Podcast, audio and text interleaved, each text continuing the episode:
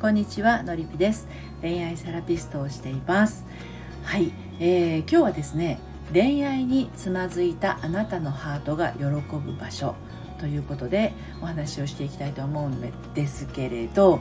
えー、っと1月からねオンラインサロンを始めるんですね。あの正しい恋愛の悩み方のりぴの隠れ家というのを始めるんですけれどこれがですねあの恋愛につまずいた方にはめちゃくちゃこう癒し場になるというか、えー、一人で孤独にへこんだまま過ごしているとしたらならですねあのできるだけ早く立ち直れるような場所になるんじゃないかなと思うんですね。で私も何度も失恋の経験はありますし一応離婚も経験してますのでねあの傷ついた時ってあるんですけれど意外とねやっぱりね近くの友達には相談できにくいっていうこともあるんですよね。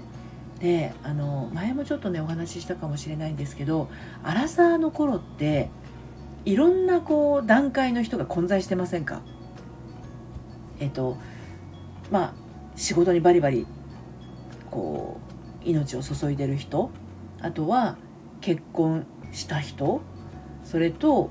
結婚しようとしている人あと婚活している人。で婚活の手前のどうしようかなってなってる人。早いサイクルでもうすでに離婚した人。いろいろいるんですよ。あと子育て中とか妊娠中とかね。それがあのいろんなジャンルが出てくるのアラサー前後なんですよ。でこれがですねあのアラフォーになってくるともっと広がってくるんですよね。お子さんの年齢もまちまちだったりもう今すでに今もなおかつシングルでバリバリこう役職ついてる人もいるし。であのお仕事してたんだけどお仕事辞めて起業してあの試行錯誤しながら自分の城を作っている人もいるし、はい、彼氏が欲しいんだけどできないなっていう人もいるし。離婚したからこれからどうしようっていう人もいますし。再婚どうしようかなっていう人もいるし。ですよね。アラフォーも結構広がってきます。そうそうそう。だからアラサーの頃っていうのはいろんな人が混在していてあアラフォーになるとね割と一人でも判断つけられるようになってくるんだけどまあ、でも時間かかる人はかかります。でも、アラサーの時って、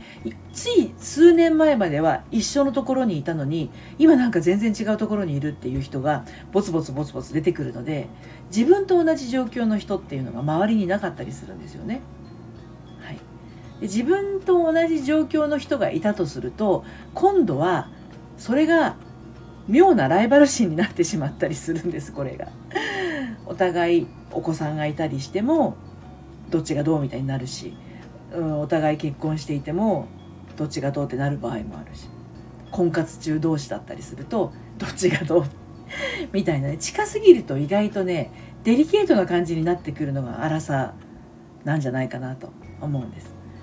まあもちろんそういった何て言うのかな心のざわざわ感なしに付き合えるあのお友達がねいらっしゃる方もいるかもしれませんけどそういう方は全然ね OK だと思うんですけどあなんか自分悩んでるんだけど相談できる人周りにいないわとか。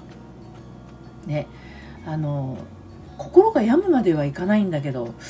ちょっとこれどうしたらいいんだろうな。他の人の意見聞きたいわ。でもどこで聞いたらいいかしら。ヤフー知恵袋かしら。あのなんとか小町かしらとかね。ガルちゃんで聞こうかしら。ね、でも自分となかなかマッチするような人いないしななんて探してる時間ももったいないしなんてことになったりしますよね。だから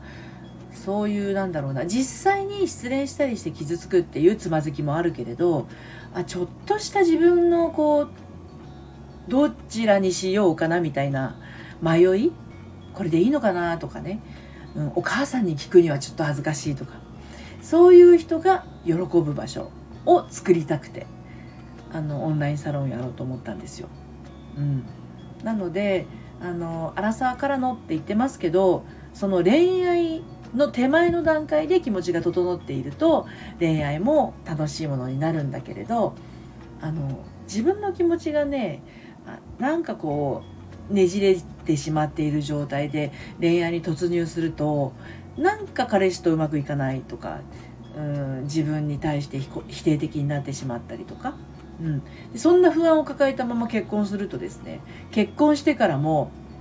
なんか分かり合えない。結婚したのになんでこんな幸せな感じしないんだろうみたいな、えー、この人と全然意見合わないんだけど好きだったはずなのにおかしいな。何だ何だったんだろうみたいな。でそれ続いていくとですねこれ結婚してる意味ある？みたいな。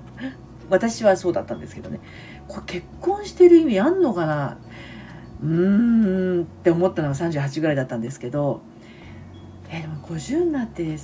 離婚してやり直すんだったら40の方がみたいなんで離婚したのが40私なんですよね。そうってことにもなりかねないじゃないですか。よくわかんないまま結婚しちゃったりするとねよくわかんないまま恋愛してるとねだからこそ自分の気持ちが喜ぶ場所というか整う場所っていうのがね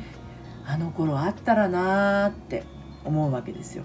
それで作ろうと思ったんです。でそれが第1期メンバー もう娘みたいだけどそれがえー、っと今日の夜の9時までね LINE から受け付けてます。であの私大所帯のサロン作りたいわけじゃないので募集人数は10名様までと第1期のねメンバーさんは10名までと思ってましてあの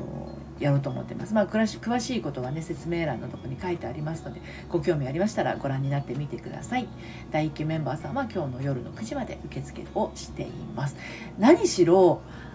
あのうちの娘もアラサーですけれど20もうすぐ29かな娘は今年結婚しましたけどねやっぱり恋愛で悩んでる時にお母さんに相談ってします？うちの娘はもうあのよほどよほど大変なことは私に聞きますけどそうじゃないことは聞かないですし私自身も恋愛のことを親に相談したことなんてないんですよ。でもねお母さんとちゃんとそういうことも相談できてる人はできてるんですよ、うん、お母さんと仲良しで。で仲良しっつっても依存的な感じじゃなくてね要はお母さんの方がちゃんと娘さんのことを良いも悪いも全部関係なく愛して受け入れている状態だとですね子供側は困った時は何でもお母さんに相談できるんだけど物理的にお母さんが近くにいないとかあとはもうお母さんがあのお父さんとお母さんが離婚して実のお母さんとはもう会えないでいるとかお母さんが亡くなってしまったとかいろんな状況の方いらっしゃいますけれどもね。そんな時に私お母さんみたいなもんなのでもう今年還暦迎えましたしね。からあのアラサーの方のお母さんみたいな気持ちでこのサロンをねやろうと思っていますので、まあ、40の方のお母さんでもいいです。私が二十歳で産めば今40ぐらいの娘がいるってことになりますのでね、うんまあ、まあお母さんにあの泣きつくことができなかった人とか甘えることができなかった人とか、まあ、そういう方にぴったりなんじゃないかなっていうことで恋愛につまずいたあなたのハートが喜ぶ喜ぶ場所が1月から始まりますよっていうお話でした。はい。それではまた。さようなら。